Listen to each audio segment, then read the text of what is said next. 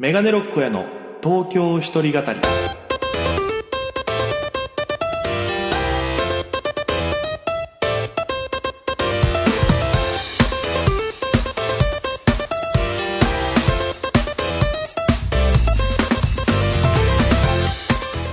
さあ、ということで今週も始まりました、メガネロックへの東京一人語り、パーソナリティのメガネロック大家と申します。よろしくお願いします。え僕は沖縄県の出身でございまして、今はね、東京で、えっ、と、ピン芸人としてフリーで活動してるんでございますけども、この番組は大都会東京へ口先一つで乗り込んだ沖縄芸人の一人語り、コロナ、不況、揺れ動く時代、それがどうしたメガネロック大家が聞かせる本音のとえ本音の東京お笑い物語が始まります。ということでやってまいりました。今週も。第5回目ですね。早いもので。ありがとうございます。前回ね、えーゲストに与座さんが出てくださいまして、まあ、3週連続ゲストの1週目を前回聞いていただきまして今週は2週目ということで。いやー、まあ、前回収録したんですけどもで改めて聞いてみて自分で。そのね昔のお笑いライブの雰囲気とかやっぱり聞くと結構いろんな衝撃的なことがあったりとか、えー自分の中であやっぱり厳しかったんだっていうのもなんか今だから聞ける話もたくさんあったんで今週も非常に貴重な話がいっぱい来てるんでぜひ楽しみにしていただきたいなと思うんですけどもえーこの番組では、えっと、メッセージとか、えーあとツイッターからで感想を募集しておりまして、えー今週も来てるんで、えー早速そちらの方からね先に紹介させていただきたいと思います。えーうちはね、あの、メガネっ子っていう、ラジオネームとかじゃなくて、メガネっ子っていう総称で呼ばせていただいて、うちはって言ったらお店みたいになっちゃったけど、まあ、メガネっ子っていう総称で呼ばせていただきます。えーメガネっ子の米山さんですね、今週もありがとうございます。えーゲストの与田さんが、息苦しくなるまで笑ってるところで、私も笑いまくって楽しかったですと。ありがとうございます。次回の放送も楽しみにしてますと。ありがとうございます。もう本当にね、与田さんの 僕はビートたけしさんのモノマネが大好きで、もうあれ以来ちょっとビートさんの真似、たけしさんの真似を僕もちょっと、なんか芸人仲間のノリで、ちょっと与田さんの真似の真似をしてるっていう。なんか、あ、あの、面白いよな、うんってずっとなんか、いいいいって、なんかもうわかんないけど、やっちゃってるぐらいね、大好きな与田さんですから、えーぜひ今週も楽しんでいただきたいなと思うんですけども、まあ、今週僕の中であったことで言うと、えー毎週ライブ出てるんですけども、その中で、えー毎週日曜で出させてもらってる、えーライブがありまして、それはピラミッド製のライブになってまして、それの一番上のライブ、えーピラミッドのてっぺんで、えーのクラスのライブ、ボスザルライブというのがありまして、もう、賞レースで結果残してる人ばかりが集まってる人、えーライブですね。この間で言うと、えっと、R1 のファイナリストになった桜井さんっていうね、ピンのギターを持ってる方とか、あと、今年の次来る芸人で準優勝、3位だったかな？えーまあ、上の方に行ったネギゴリラさんとか、もう今 M1 で3回戦勝ち上がり中の人とかもいっぱい強い人とか出てるライブがあって、ちょっと前だと金太郎さんとかね、今年のキングオブコントファイナリストの犬さんとかも一緒になったりしてたんですけど、そこで、まあネタやって、上位10組に残れば来月も出れるっていう。で、プラス5組以内に、5位以内に入ると賞金がもらえるってやつなんですけど、今回メガネロック大家、えー、コントやりまして、見事4位取りました。ありがとうございます。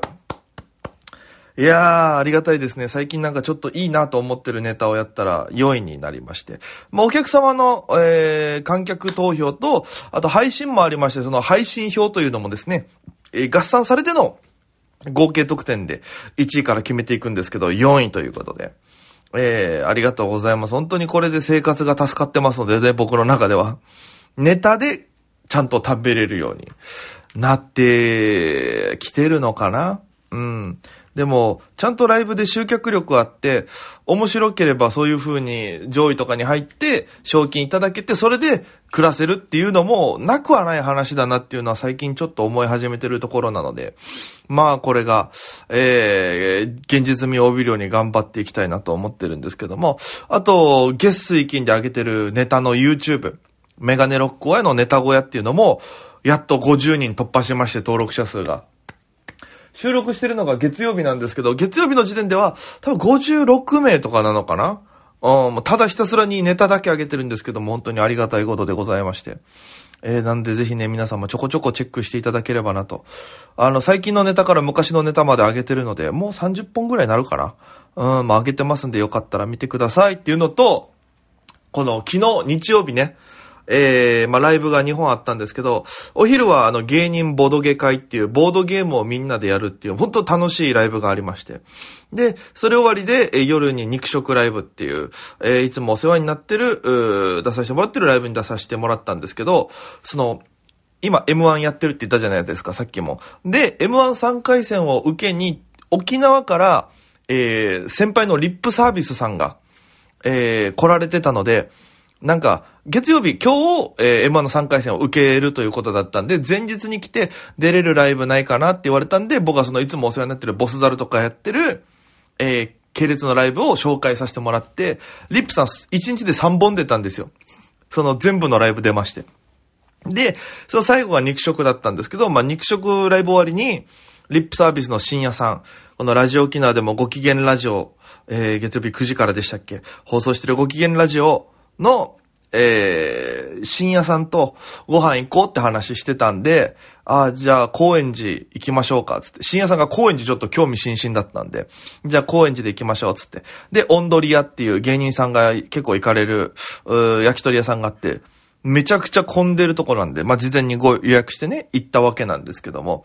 で、えー、まあ、肉食ライブ終わりで、えー、深夜さん、まあ、その、いや、違う違う違う、えー、待って、ごめんね、整理するね。で、行くって約束して当日ですよ。肉食ライブのとこでまず、リップの江森さんと会って、で、軽くお話しして、で、その後深夜さんとお話しして、で、僕先にネタ出番だったんで、ネタやったら、えっと、久々にめちゃくちゃ滑りまして、本当に無風だったんです。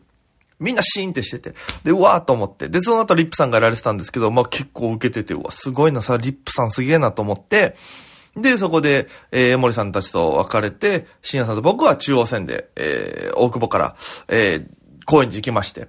で、その道中で深夜さんから、なんか今日、もう一人人が来るって聞いてて、え、誰ですかって聞いたら、あ、長浜博樹さんが来るってなって。ご機嫌ラジオのパーソナリティお二人がまさかの東京で揃うというですね。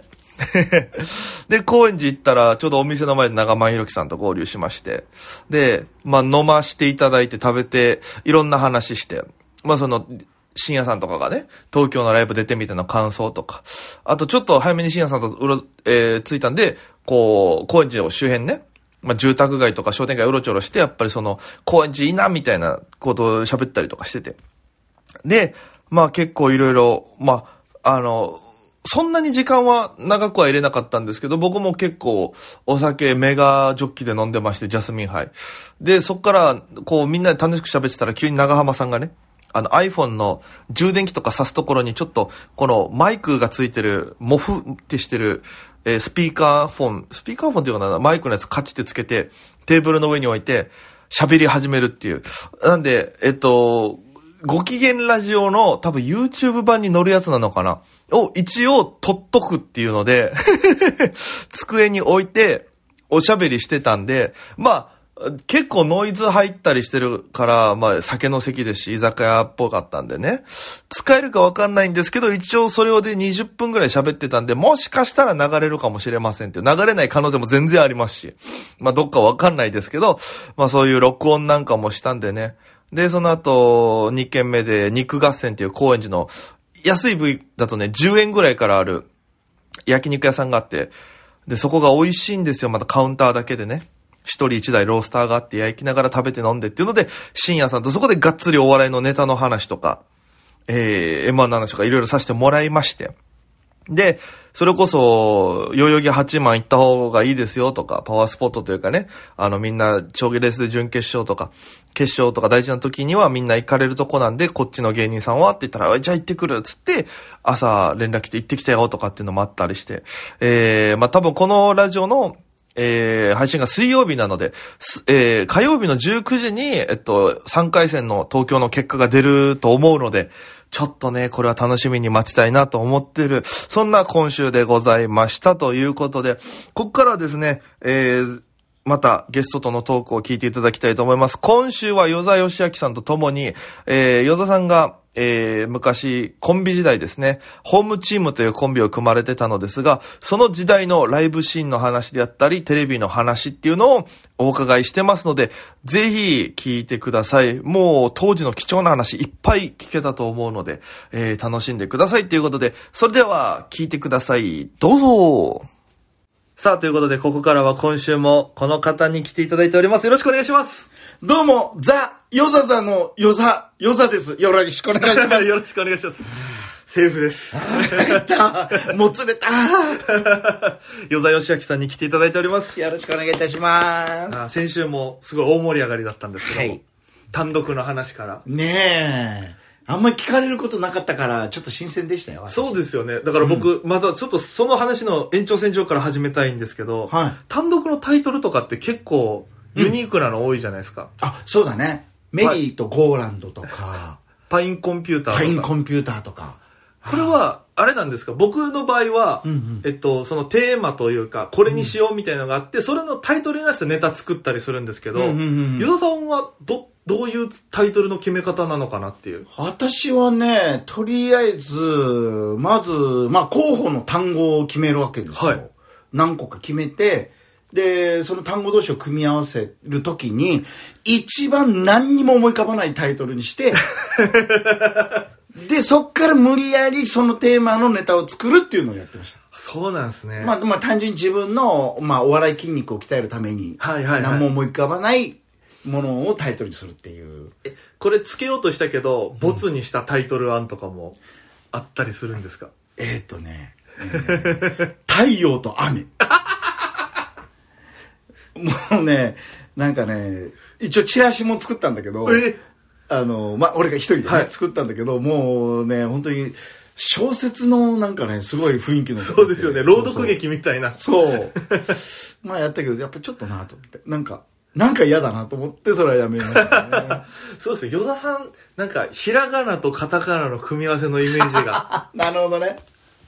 そうそう、そうなんですよ。いや、そっか。いや、なんかすごいな。だから、僕、その、与田さんで、僕単独で聞きたいのが、うん。伏線回収とかって与田さんどう思ってるのかなっていう。はあなるほど。たまにあるじゃないですか。僕もちょっとやったことあるんですけど、うんうんうん最後のコントで、はい今までのが一本のこのストーリーになってるっぽく繋がるみたいな、うんうんうんうん単独ならではみたいなのあるじゃないですか。はいはい。そういう仕掛け的なので伏線回収あると思うんですけど、うんうんうん与田さんってどそういうのどういう。いやもうめちゃくちゃ好きよ、見るの。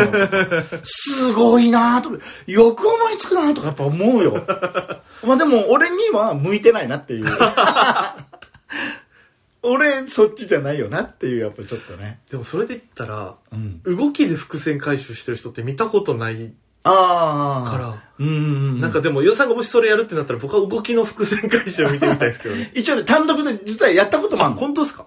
うん。やったこともあるんだけど、まあ自分のやった手応えとしては、思ったより、自己満だなっていうものが大きくて、自分の中では。はいはい。だからお客さんにまあそれが伝わったとて、お客さんは、ああ、なるほどね、とか、ぐらいだなと思って、まあだからちょっと、そう、出し方むずいですよね、伏線回収って。納得する仕方で出しちゃ、うん僕もいけないと思ってて。そうそうそう、なんかね、難しいよね。僕が単独でやった時は、うん。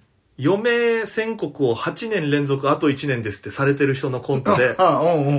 で、1年ごとに今年はこうやってみたいな中で、うんその前のコントでやった人たちをさりげなくそこにはめてって、うん、うん。時間経過とともにいろいろそれを出すみたいな、すごいボケっぽい。い出し方でいけたんで、うん。ちゃんと受けるしっていうのだったんですけど、うん。ただその感動させるとかっていう形のでは出したくなかったんで、うん、なるほどね。なんかやっぱ出し方とかやり方はめっちゃ単独で考える時は多いですね。そうだよね。俺、あの、ちょうど最初の頃は、ロボシリーズよくやってて、ああ、大好きです。その、まあ、チャーハンロボとか、その、まあ、部長がこう、生ハゲロボとか、なぜその人が、こんなロボばっかり、こう、プレゼンするのかに至る話をちょっと作ったことがあって、めっちゃ見たいな。もう、もうでもこれ、まあちょっとな、なんか、普通の物語だなと思って。一回やってもうやめ、やめちゃったもん。でもなんかわかりますそれ、僕も今コントを作ってる時に、うん。動機みたいなのは、うんうんなんかその人がここに至った経緯みたいなのは、うん。めっちゃ大事にしてるんで、うんうんうん。なんかそれはめっちゃ思いますねそうなのよ。それあるとね、あのーあ、味わいが、なんか、やっぱりちょっと出てくるっていうか。そうなんです。だから僕が最近やってるコントで好きな好きなんですけど受けないコントがあって、うん。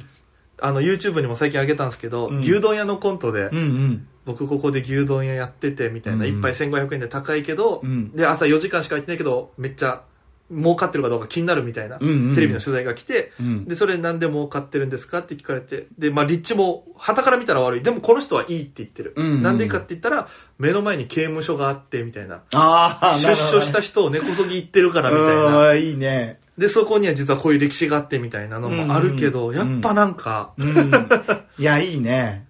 なんかちょっと難しいなと思って設定とかもチョイス的にはああ、確かにね。でもいいよね。人とかね人生をちょっと見せるようなうん。少し、うっすらでも見えたらね、なんかね、やっぱり。ネタ最近それで言うとその僕言い方があってうん。なんそのバックボーンとか、うんうんそういう人生がないネタって猫背になりがちなんですよはあ。はあ、なるほどで。もそういうのがちゃんとあるとピシッと背骨があるというかで、にゃんこっぽいネタは全部、こう、バックボーンがないってことね。バックボーンないかもしれないですねうんにゃんこネタやってる、やってるやついたからね。いやでもそれで言ったら僕もにゃんこネタあるので でも別ににゃんこネタのこと言ってるわけじゃないからね。でもでもそれも多分僕がやりたかった与田さんを見てこんなんやりたいなと思って作ったネタなんでそれもああ、なるほど。猫カフェ行ったら猫じゃなくて猫背の人がいっぱいいるっていうのうんもなんか与田さんがこれやったらどうなるんだろうなとかって思いながら ええ嬉しいね。なんかそれはありましただ昔だって与田さんを僕のトークライブのゲスト一回出てもらった時とかに、うんがっつりやったじゃないですか、うん話しながら、んでもあれから結構また作りもいろいろへ勉強になったんでえ。やばいね。変なこと言えないね。サイコサイコパスマジシャンとかありましたねあったあれ面白そう。いつかやってみたい。サイコパスってね、そうそうそう。そのね、こう、箱の中にアシスタント入ってもらって、剣で刺すのを、ザックザクザクザクザクザクってやっちゃうっていうね。あい、サイコパーってね。それがめちゃくちゃもう腹抱えて笑ってでしかもその会場がロフトヘブンで与田さんに教えてもらって僕がやってる時に、ん画面上の後ろにヘブンだけちょうど映っててめっちゃ恐ろしい光景になってたのは覚えてますよ すごいね。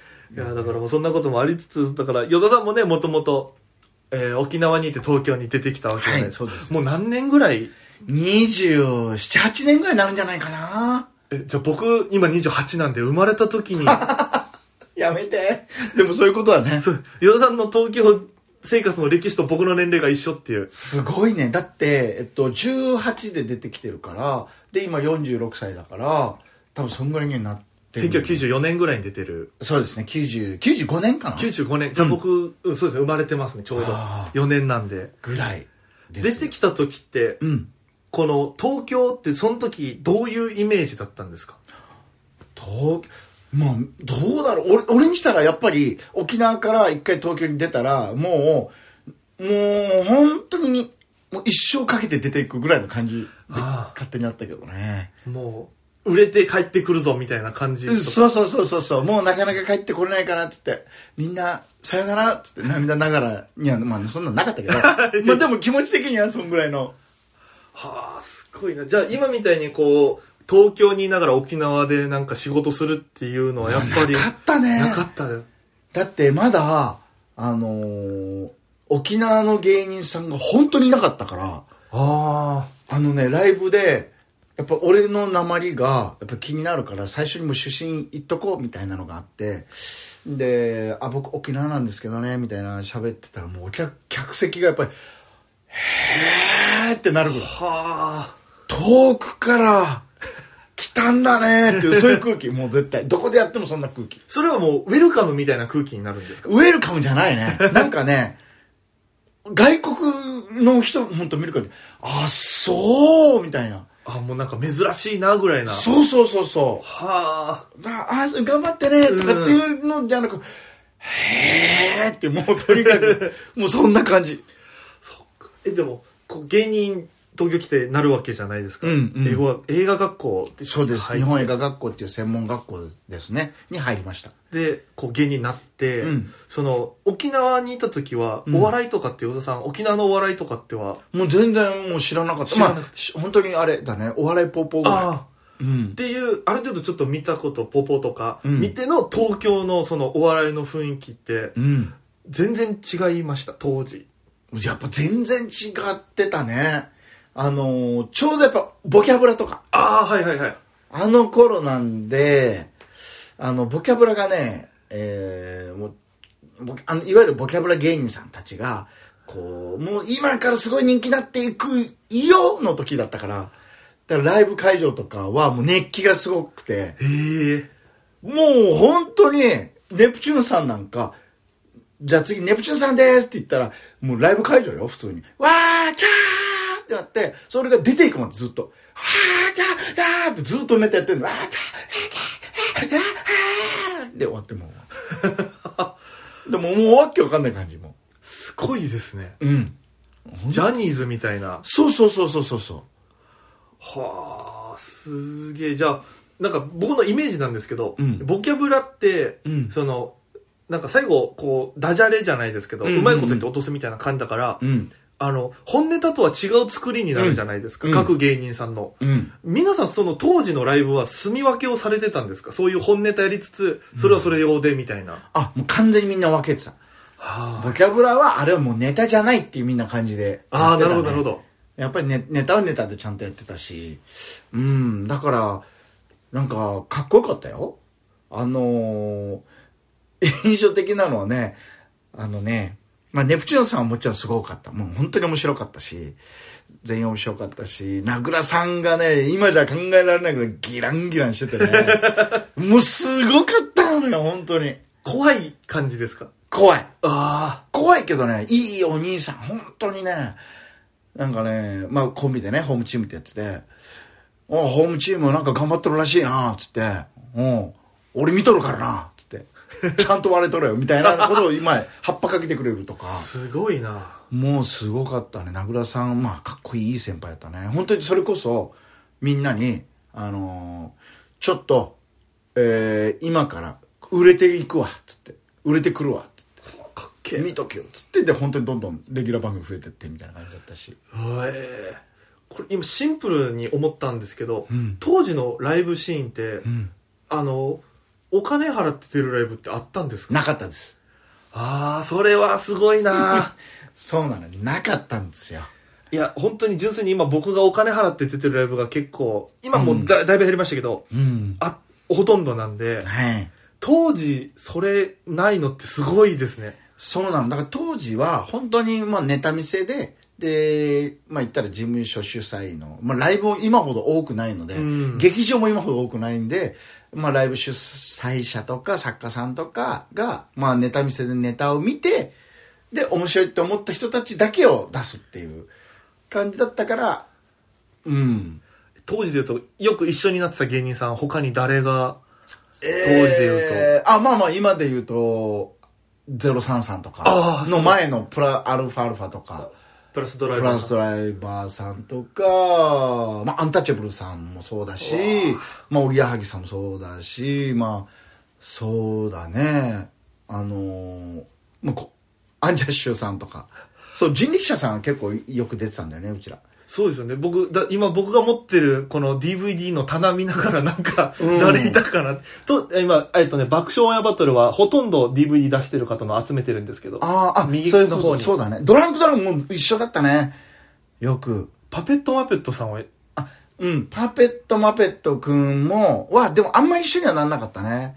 え？パペットマペットくんってね、ちょっとね、は面白い出方で、はい地方の、あの、東北だったかな、どっかのお笑い集団があったの。はい。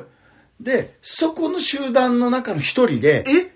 そうなんですね。ので、そこで一人だけそういう覆面かぶって、変なことやってるやつがいるっていうので、で、最初はライブとかで、あの、もちろん素顔で会って、お前ちょっと前だな、みたいな話で会ってって、彼がそれで出て、で、やっぱ、まあ、受けて、で、どんどんこう、オンバトで行って、へえみたいな。だからちょっとね東京で事務所入ってネタをどんどんやって出ていってるって人たちはまたちょっと違う出方なの。あそうなんですね。だって今のお笑いの歴史で見てもパペットマペットさんみたいなうんうん。覆面でうん。ずっとやってる人っていないですもんね、うん。いない。本当にすごいよね。イケメンなんですね。イケメン。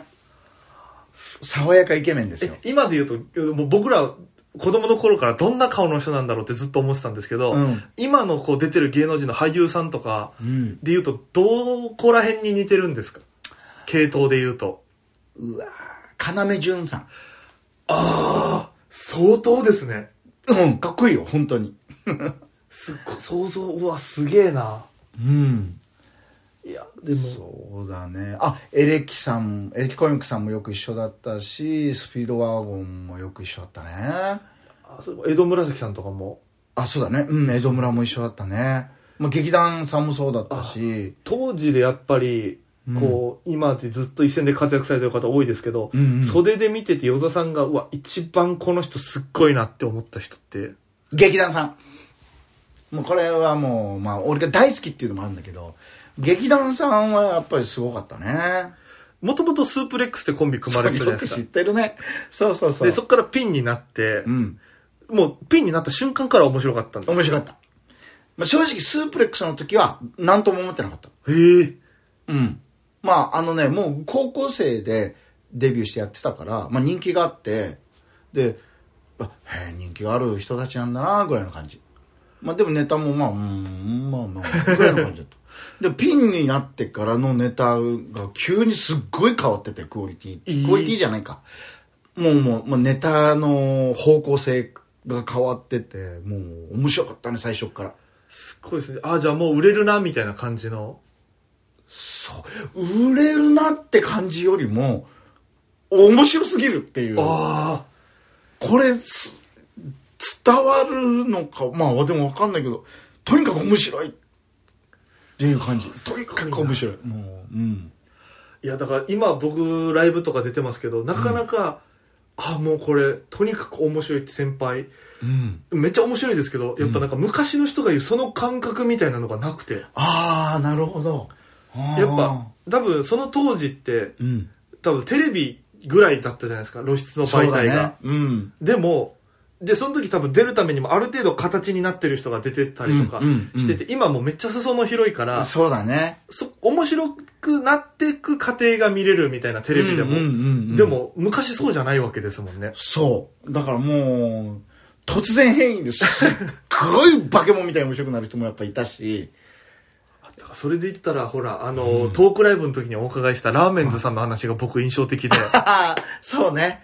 そうそう、ラーメンさんもよくライブで一緒だったんだけど、最初の頃はあんまり受けてなかったんだよね。だけど、ある日ライブで一緒になった時に、その、今はないシアター D っていう劇場だったんですけどね。そこの時に、ある日めちゃくちゃ受けてる日があって、ラーメンさんが。うわ、すっごい受けてると思って、袖裏で見てて、あ、聞きながら。そしたら健太郎さんが戻ってきて、いや、めっちゃ受けてましたね。つって、健太郎さん、よさくん、俺お笑いやっと分かったよ。つって。分かったんすか？って。教えてよ、健太郎さん。つって。みたいなことありましたよ。いやだからそっから本当にずっと受け出したっていうのを聞いて、もうすごかった。もうでもな何が分かったか教えてくれてないんですよね？うん。教えてくんない、あの人。本当分かってないのかな？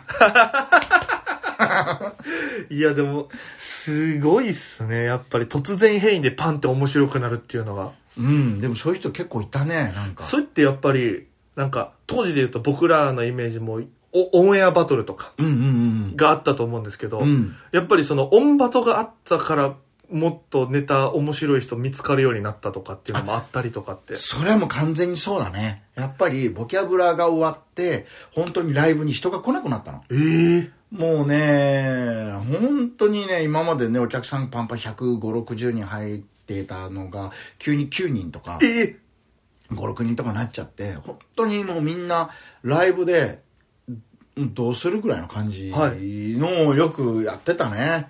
だから、しもうみんなもね、ネタに対するやる気がね、どんどん落ちていくようなー中。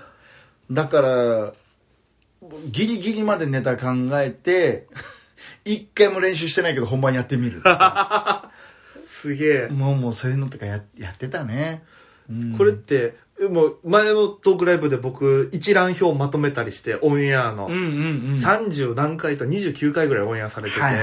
多分一番多くオンエアされてるみたいなのであって、それってやっぱりオンエアバトルって10組出て5組がオンエアされるっていうお客さんがゴルフボール転がしての、うん。それってやっぱりオンエアされればされるほどうん呼ばれたりするわけじゃないですか、うんどんどん、うん、そうだね。それによって仕事も増えたりってやっぱ変わってくるんですかライブ呼ばれる回数とか増えるね、完全に。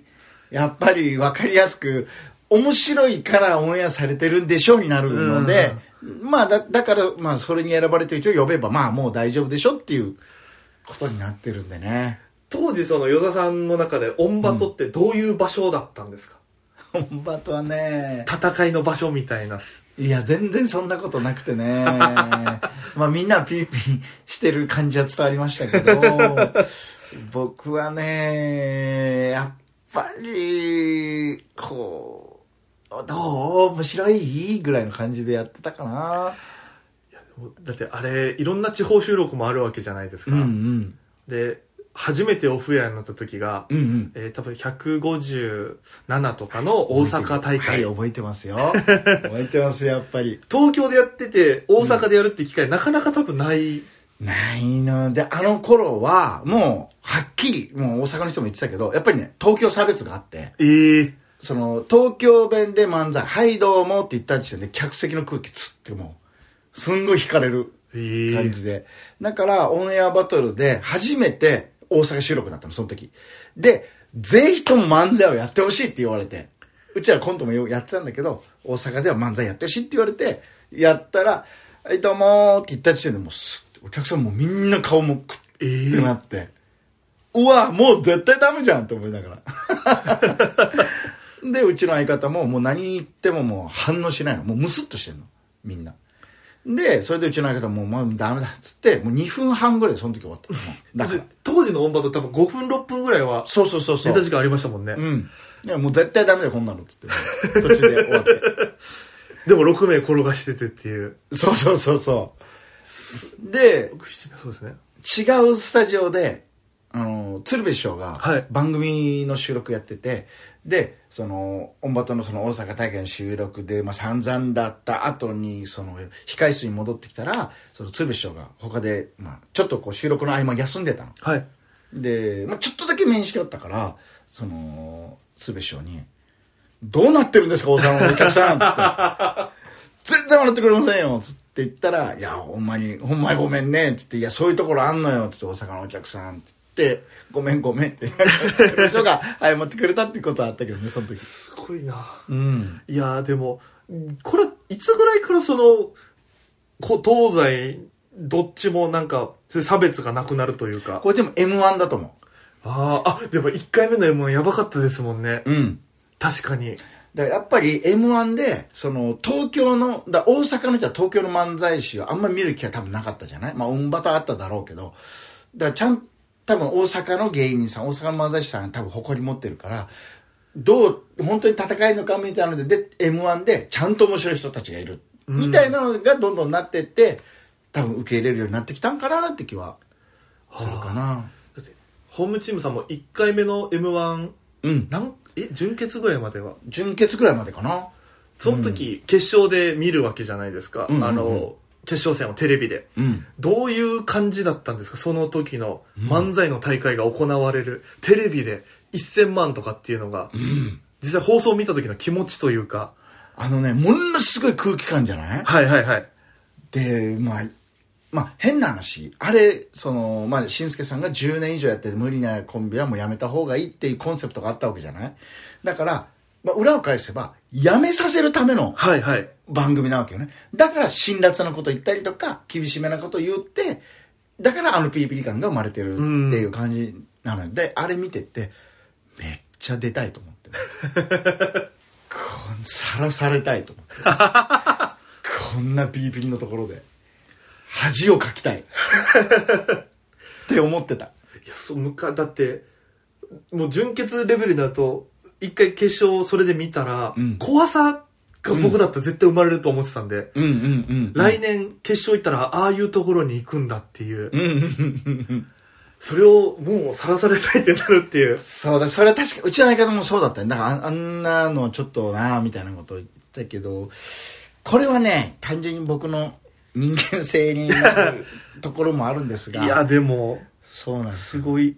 だから、でもそっからもう年々なんか、うん。あったかい空気になってくるじゃないですか。多分、2007年あたりぐらいから、うんサンドイッチマンさんが勝ち始めたあたりから、うん。なんかその雰囲気変わったような僕が印象、それ聞いてると、うんうんうん。日の目を見なかった人が日の当たる場所ぐらいに、そうだね。確かに。今そんなピリピリ感、今はもうないね。うん。今もうやっぱりもうどうしてもしょうがないっていうか仕組み上そのコンセプトが全然違うっていうかやっぱり前はそのやめさせ裏テーマとしてね、やめさせるためのだからあんな厳しい空気感今は15年でしかもユニット組み直せばもう芸歴関係なくなっちゃうじゃない、で、まあね、だからこう、コンビを組み直せば、またゼロからになるし。っていうことは、もう、どんどん出てよっていうことなんだよね。で、いろんな人たくさん出てください。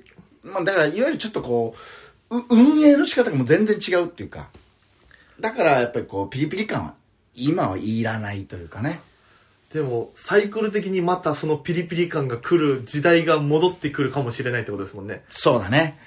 多分、このまんまいくと、多分、飽和状態になると思うんだ。うん。やっぱりもうどう結局芸歴ん何なのとかなんかこう漫才何なのみたいなまあいろんなこうちょっと緩いよねとかってまあいろんな空気感になってくるからまあそこからいややっぱりもっと真剣な方もやりたいっていうので多分また何か生まれると思うけどね。ちょっと次それが生まれた時が、うん。こうまた流れ変わる瞬間かもしれないです。うん。わあすごいわ。いや、なんかいろいろ聞いてますけど、実は、はい。えっと、このラジオを聞いてくださってるリスナーの方から、うん。えー、メールをいただいてまして、ギョさんの質問はい。いただいてまして、怖い。えー、メガネっ子ですね。はい。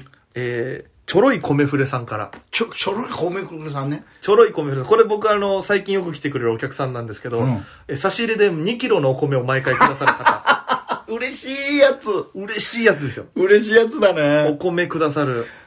運んでる姿とか考えると愛おしいね だから僕この方とお会いして、ん。その、もう差し入れというか物資と呼ばせていただいてるんでいすけど、ありがたい。本当だね。物資いただくともう本当に登山家ぐらいリュックパンパンになって帰るんで、いつもお米とかビールとか、ええー、すごそういういねのと食料品もいただけてる方。ね。お笑い大好きうん。の方からいただきまして、はい。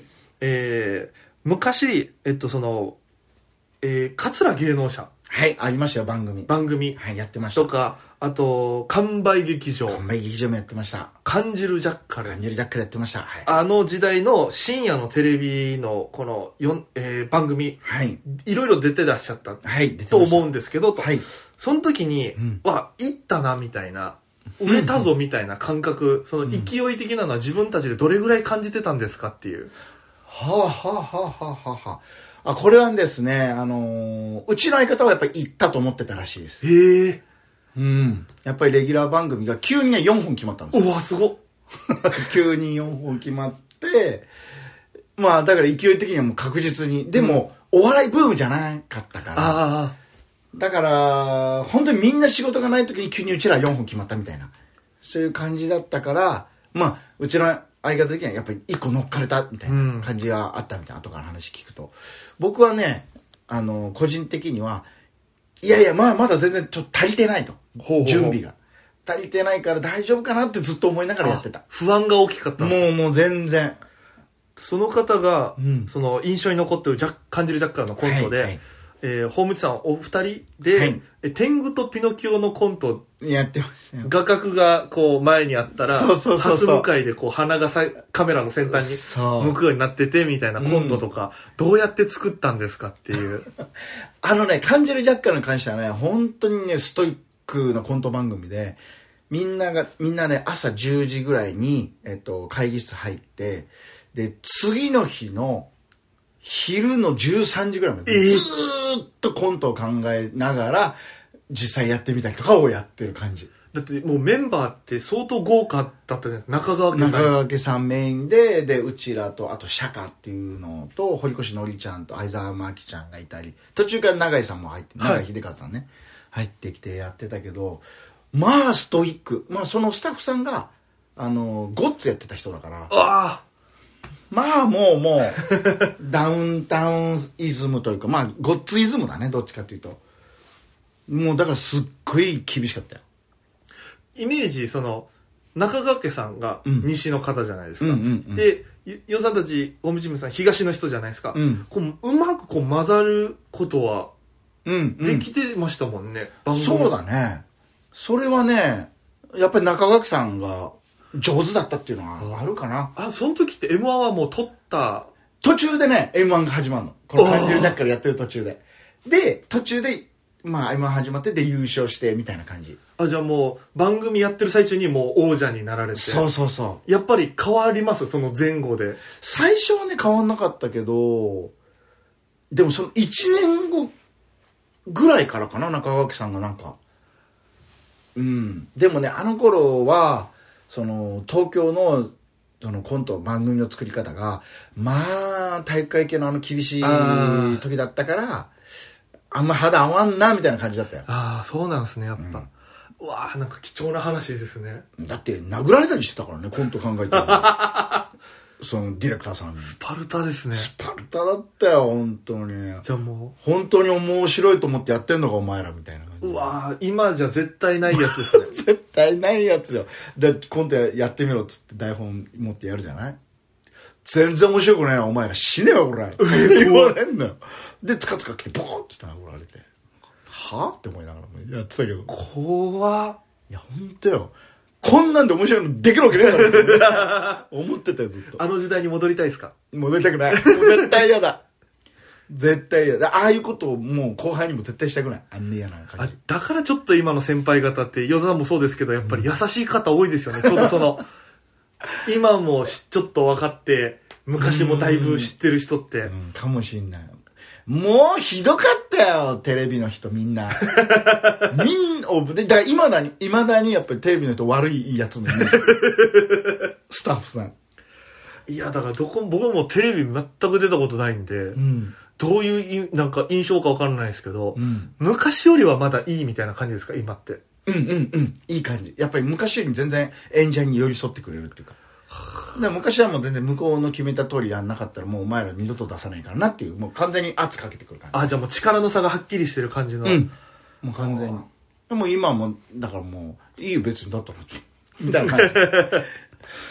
こうやっぱじゃあその時代のお笑い番組とかってやっぱ本当にすごかったんですね。そうだね。これその流れで言うとその完売劇場とか東京少年展は、うんうん僕のイメージ DVD しか見たことないんですけど、ライブ感が強い。うんうんうんうん。どういう感じだったんですか？これはねあのテレビ朝日で始めてる番組なんだけど、そのね作ったあのディレクターさんがあのね どこまで言っていいのかな？まあ、まあ、別に言うけどあの吉本さんの勢いがやっぱすごくて、はい。すごかったからす吉本さんにこうとは頼らずに作れるその、まあ、関東で頑張ってる芸人さんたちだけで作りたいっていうので番組作ってそれが完売劇場だったの。ほうほうほう。で最初は枠がないからそのディレクターさんがその通販番組の時間帯をもらってで少し通販入れながらコントを作ってたの。あそうなんですね。そう。でそれでその人が頑張ってくれてうちらも通販も少しやりながらコントをやってたらそれがちょっと注目されるようになってでどんどんコントの番組になってでじゃあこのユニットでライブもやろうっつってライブやってみたいなどんどんそれで。あそういう広がり方だったんですね。すごいな。なんかそこまで全然知らなかったんで。うんそうだね。でその方他にで言うとうん。あの桂源者が終わった後に、はい。占いうんうんうん。えっ、と、安西さんだったかな？なんか書かれてた。の占いで、うん。ホームチームさん解明した方がいいってはいはい言われたらしいんですよ。うんその人の記憶では。うんうんでも解明してないと。うんうんうん。なぜですかっていう。これね、僕記憶にはないんですよ。ないんですけど、あのー僕はね、正直こだわりがなくて、はい。名前には。変えた方がいいんだったら変えてみたいなぐらいの感じなんですけど、やっぱりその当時のマネージャーさんと、まあうちらの方が、いやちょっとなんか変えるの今までのと変えるの嫌だなみたいなのでだった。まあ正確には多分そういう感じかなるほどなるほどです。うん。でその番組で今度はネタをやる機会がはいはいはい。あってその時に、えっと横澤さん時そうですひょう族とかのプロデューサーの方に、はい。えっと、ドッキリのコントかなんかネタをやった時にはい。覚えてるよ。酷評されました。国評だってすごかった。で、なんかその人も見てて、うん。え？って思ったし、客席からも、え、みたいなうん。声が上がってたと。うん。でもそのネタを、うんその後もオンエアバトルでかけてやってたりとか、うん。その反骨精神みたいな、その時の感情はどうだったんですか？みたいなのを、なるほど。いい質問ですね。うちらはですねじゃあそういうところがありまして、はい。あの関東でも昔から有名なラ・ママっていうはい。コント、ねあコントじゃなくそのライブがあるんじゃない。そこでうちらは最初ネタをやった時にあの落とされたんですよ。え？で何回かネタ見せやって落とされたんですよでその当時はラ・ママに出れないともう一発の芸人ライブで出てる芸人と思われないぐらいの上のすごはい。いライブだったんですよ、でうちは何回か3回が落とされてで俺がもう嫌になってもう出ない。ネタ見せも行かないって言って。で他で頑張って呼ばれるようにしようっつってそれで他で頑張ったら呼ばれるようになったんですよゲストはい。っていう思いがあり、だから横澤さんにそのネタをケチョケチョされたわけ。未だにドッキリってね、とか。そんなベタなことをやってもね、とかって言われたんだけど、なるほどと。じゃあちょっと他でもやってみようっつって、横澤さん見てたよみたいな感じで他でやったみたいな。ああ、じゃあもう、本当に反骨精神というもうか、完全にそうだね。見とけよ、このネタで、みたいな。そう、そういうのね、昔よくあったのよ、ネタ見せで。ネタ見せ、だから僕そういうのがなんか怖くて、ネタ見せっていうのが、東京来て多分、1回ぐらいしかやったことなくて、作家さんネタ見せみたいなう。んどんなこと言われるんですか、やっぱり。まあ今は絶対違うと思うけどその当時はだからこうネタをやった後に「本当に面白いそれ」みたいに言われて「本当に面白いと思ってやってる?」とかって言われて「そんなのねムカつくじゃん面白いと思って作ってやってんだしさ面白いと思います」って言って「本当にお客さんの前でやって受けるの?」って言って「受けます絶対」って言って「本当に自信ある?」って言って「やる?」って言って「俺は変えた方がいいと思う」みたいな。うわ。今ので思い出したんですけど、僕もバイアスロン初めて1回目、第1回目の大会の時に、準決勝行って、やったことないコントをやったんですよ。うんうん。こう台風の被り物して、うん。台風の進路相談っていうネタやったんですよ。面白いね。うん。で、それ終わった後に、作家の東京から来た村上さんって方がはいいて、はいはいはいうん。もうすごい方うん。に、第一声同じこと言われました。それ面白いと思ってる。で、怖いね。18、19の僕、うん。コントをやったことがなくて、うん。誰が笑うのそれみたいな。いや怖いね。で、準決勝でう、ん。いつも僕が経験したのはなんか普通に笑って、ああ、じゃあまたね、みたいな感じだったけど、その、怒られると思ってなかったから、うん泣きそうになったの？泣きそうになるよねそんなのあじゃあまあ、うんおお疲れ様でした、みたいな。へ怖っと思ってえ。怖いねそれめちゃくちゃ覚えてますね。そうでしょ忘れられない。ああいうのばっかり 当時はでも、うん、なんか、会う人会わない人ってやっぱあるんだなと思います。やっぱりなんか聞かれて。そうそうそうだからそれはね本当にあるし結局見てる人は自分の感覚でしかまあ見てないからまあだからどっかでね自分の中で折り合いつけないとねっていうところあるよねなるほど。いや、東京のお笑い話も、い。いろいろお伺いしましたけど、あっという間にもう40分ほど。いいやごめんなさいね。や、でもすごいあっという間な。うん。ありがとうございます。いや、だから今週もちょっと、今週はここまで。だ次は、はい。また、えっと、今の与座さんの活動あありがとうごについざいます。て聞きたいなと思ってます。いや、長々といつもありがとうございます。とんでもないですよ。嬉しい。与座さんは、えー先週も告知されてましたけど、はい。ラジオ沖縄で、そうです、えーナシルとヨーザの四万十時からというのをですね日曜23時からこちら ROK さんでやってますので、えー30分番組です、えータクシーを乗られてる方がよく聞いてるという話を聞いてますので皆様よろしくお願いいたしますあ YouTube でナシルさんとのトークの模様が一応聞けるのでそちらもぜひナシルとヨーザの四万十時からで YouTube 検索してみてくださいぜひよろしくお願いします。もう沖縄だと、タクシーのうんちゃんがおすすめする、そうなんですご飯屋さんとラジオは外れがないですからね。なるほどそういうことですぜひ、ぜひ聞いてみてくださいということで、今週も皆さんありがとうございました。ありがとうございましたというわけで皆様、また今夜。